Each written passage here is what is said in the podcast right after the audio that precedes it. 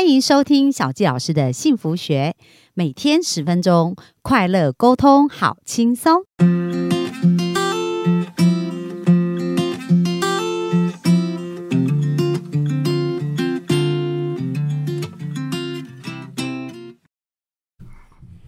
欢迎收听小教老师的幸福学，很开心又在空中跟大家见面。那大家有没有觉得这个礼拜啊，有没有跟着一起探索自我啊？然后甚至去开始发现自己原来是一个天才，可能呢有一些事情梦想被你遗忘很久。那我们今天就来聊聊，我们如何坚持我们的梦想，不管别人是嘲笑还是支持，我们都要去坚持哦。所以我们就欢迎我们的我们的作曲家跟我们的演奏家上千来分享一下他的音乐之路。Hello，大家好，我是上千。好，那上天我们刚刚讲到说，诶，其实你在从四岁开始学音乐，那这一路上都是一帆风顺的吗？绝对不是，那遇到什么挑战呢？超多。要先弹演奏，还是要先弹作曲？当然是从演奏开始。演奏哇，那是种种门槛呐、对，关关难过，也未必关关过啊，真的真的。因为，呃，我们讲音乐这一块好了，它为什么是小众？第一，我们不是发源地嘛，我们可能跟二胡、琵琶、中阮、唢呐还比较亲一点。嗯嗯，你说小提琴、钢琴、法国号比较那些，欧洲，对，第一这是这个运，那第二就是其实我们，我们我我就直说了，我们深受儒家思想的影响，那大家都是所谓士农工商，大家是念书为为第一要素，所以在这样的一个氛围下，要去培养音乐人才难上加难。嗯，第三点，好，我们终于突破刚刚所讲的两点门槛，我们进入这个领域里面。好，第一，学费要钱，乐器要钱，有些东西必要耗材，弦啊、松香啊、号嘴啊、竹片啊那些，样样要钱。嗯，或者是打击的话，学音乐的路也是很花费很大。没错，然后呢，再来，呃，乐器有些像我们是小提琴这种的，你还要一路从小支的换到大支的。哎，我我从小这样算起来，我妈光我就只讲乐器，光买给我的乐器看有没有到三百万哇，加起来。嗯，对啊，那真的是 为为人父母才才明白，因为我小孩现在也在念音乐班，对我真的是 压力好大，我的压力好大。对，对，那再者，OK，再撇除这一点来讲，你有没有运气好到可以遇到好老师？嗯，所谓好老师，因为现在很多人，这音乐界很怪哦，很多人喜欢第一找女老师，他觉得男老师会暴力相向，哦，出言不逊，女老师比较有耐性，嗯，怪啊，不知道是从何开始的。第二点，大家要找便宜的老师，那我们一句话叫便宜没好货嘛，对，这很正常就，一分钱一分货。对啊，那你要女老师，要便宜的女老师，最好还年轻貌美。奇怪，你这家长是心怀不轨是吗？那好，OK，撇除这一些，再再不了。所谓的好老师是什么？就是陪你摸摸头、发糖果，你好乖，你好棒那一种嘛。那个学不到东西的，嗯，哎，那个学不到。而且反过来讲，刚刚一些我我一直有一句名言了：今天为价钱来的，明天就为价钱走。对所以他今天觉得，哎、这个老师只要七百块就可以上一小时，他明天只要六百块他就走了，毫不留情。嗯，那重点教的好不好这一点，你还真的要去上过一阵子，你才明白他到底教的。你总不可能看履历，履历都可以造假的啦。对啊，照片照片都能修啊，对啊，那写的厚厚一叠的履历都有啊。那真的上过几堂，你真的运气不好遇到，我们就比较讲烂老师，就是跟你不那么 match。对哎，他可能讲的东西太过于 天马行空，你听不懂。那钱是花钱事小，时间已经花下去了，你你的人生浪费半年在这边了，那就很糟。因为那个半年内，别人已经已经从事这一行，甚至已经开始在发光发热，你还在原地踏步，甚至我们只讲只前进那么一小步。嗯，所以这些都是所谓学音乐的可能遇到的一些对的一些摸索的路径。对，会比较困难的地方，所以这也是会让一些家长止步的原因呢、所以还有勇气培养孩子继续走音乐这条路的家长，我由由衷的感谢，而且也非常非常的佩服啊！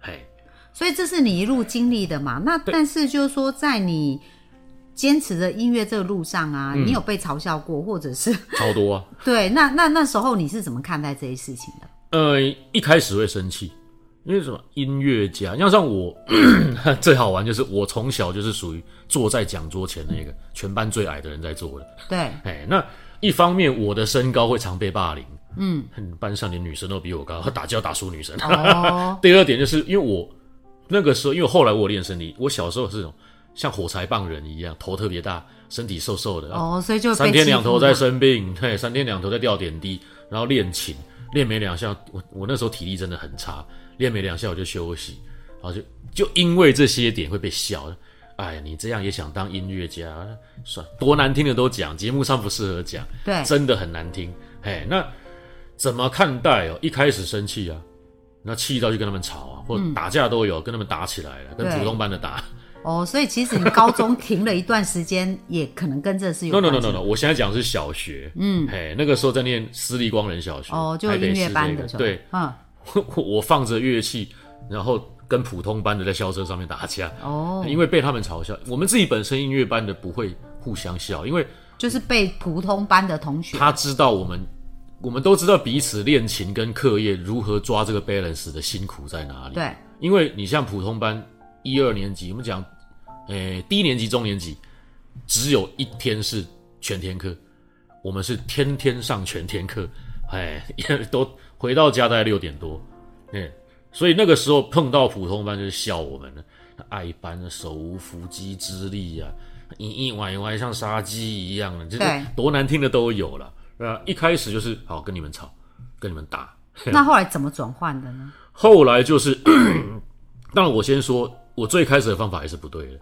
我是说，我就开始完全把普通班的人当做这种次等人，嗯，就敌对了，对我就不理你们嘛。对，因为说实在也是也不不是这样讲，因为学音乐的家里通常家境算是比较优渥的，就像我们刚刚一开始你要讲的些。付那么多学费，所以那个时候我就干脆朝负面去想，嗯你这些穷鬼，或者是甩你啊。对。就当然这个这个绝对不推广这个想法、哦，我只是阐述一下我小时候的想法。哎对，那后来的方法就是说我试着去，因为一一一来年纪慢慢大了，知道的知识多了，经验丰富了，去跟他了解，去跟他了解一下，为什么你会觉得我是这样的人。哦，很棒，所以开始有谈判技巧这样子，然后试着去沟通这我是哪里让你觉得我是这样的人？啊那我告诉你我是怎么样的人，啊好不好？啊，真的说不好那就没办法，哦就是去跟他聊嘛。对，那慢慢的，也就发现说这种方，因为，诶、在我们音乐界比较少有人这么做，嗯，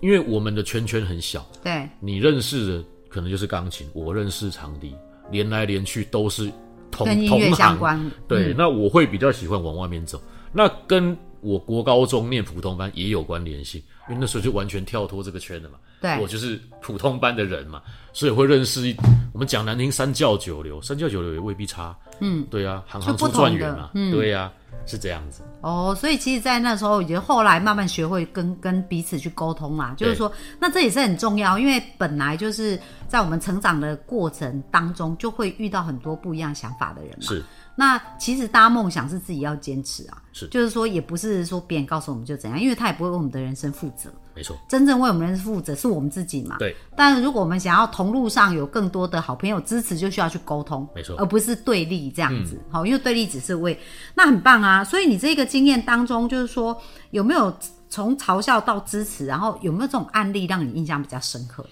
嘲嘲笑到只是有哦有有，诶、我从一开始小学是念光仁音乐班嘛，后来因为我妈妈在板桥后埔国小服务，然后他大概四年级开始把我转回来，原因是因为私立学校很贵，转回公立，而且那个时候后埔要开始创立第一届第一届，我是后埔第一届的首席，哦。我就回来，然后呃，比较需要说的是，当年的方法是从三年级，哎，后埔国小三年级，每班挑前两名，功课前两名的去组。成这个音乐班。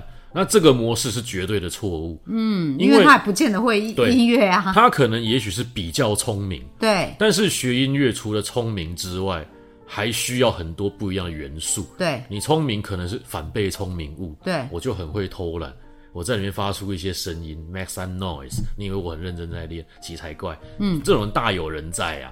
对，那呃，那个时候遇到的事情是，有几个就是他们从普通班上来的嘛，就是有一些那种比较流里流气的人，那他们也拿着乐器，他们本来就不是来学音乐，因为他们是被编到这里。对，第二点是他们的父母，其实音乐班一直有一个潜规则，就是音乐班的师资比较好，嗯，而且音乐班的师资是从一开班，他他不拆班嘛，就一路到毕业这样子，嘿。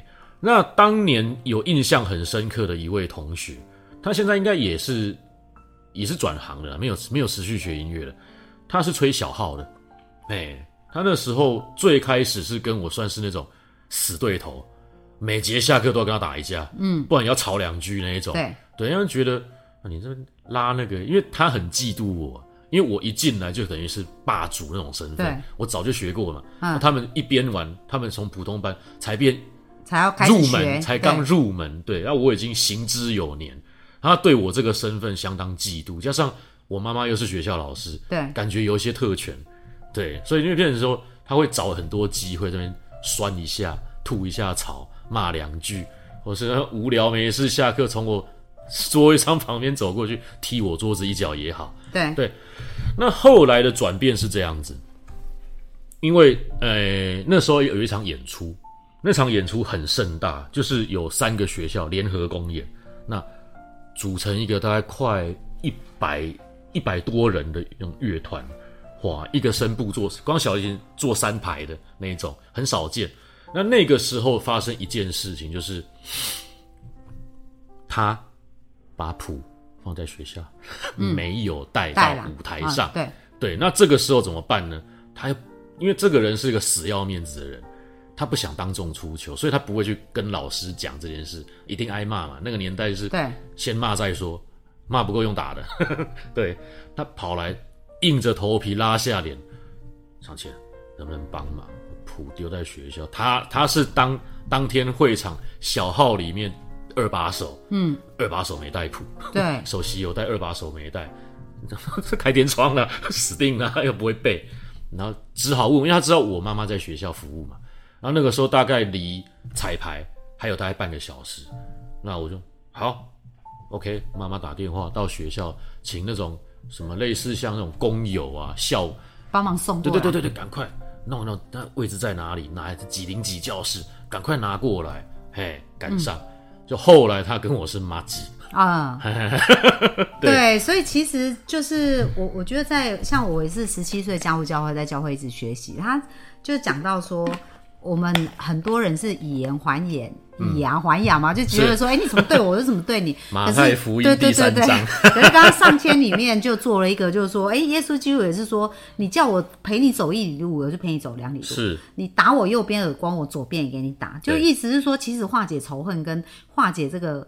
不好的意见跟想法，其实就是在他需要的时候帮助到他，是，这是最容易。所以刚刚上线也是讲到一个很棒的例子啊，是。所以我们的幸福听众，如果你现在正在听啊，然后现在在职场上或者在你的。呃，人际关系上有人对你真的很不好，那其实如果你还是对他不好，那这个怨就会越结越深。对，可是反而就像刚刚上天讲，哎，他真的需要帮忙，他也不是为了图回报嘛，对不对？你也是很很真心的，在他那时候需要帮忙，就很真心的帮他，所以对方也可以感受到这种真心被支持的感觉。是，所以马上就会转变这个人际关系。是是是。好，所以我们。各位也是提小小教老师这边提醒大家，不管你生命现在正在经历什么，那其实我们多一个朋友总是比多一个敌人好。那也不管他是不是把我们当敌人，可是我们就是把他当朋友。那在我们的生命当中就会很多的支持者会越来越出现，好不好？好，那今天也非常感谢啊，上线跟我们分享这个小故事，真的非常受用。也希望幸福听众能够好好的来运用这个故事。那接下来明天呢，我们也是要继续谈到，就是说在梦想的坚持如何从一个人到一群人，到甚至改变整个社会对这件事情的看法。那它是需要很大的勇气跟坚持的。那我们明天也来聊聊这个部分，好不好？好，好，那就谢谢谢上千喽。那我们在今天就到这边，拜拜，拜拜。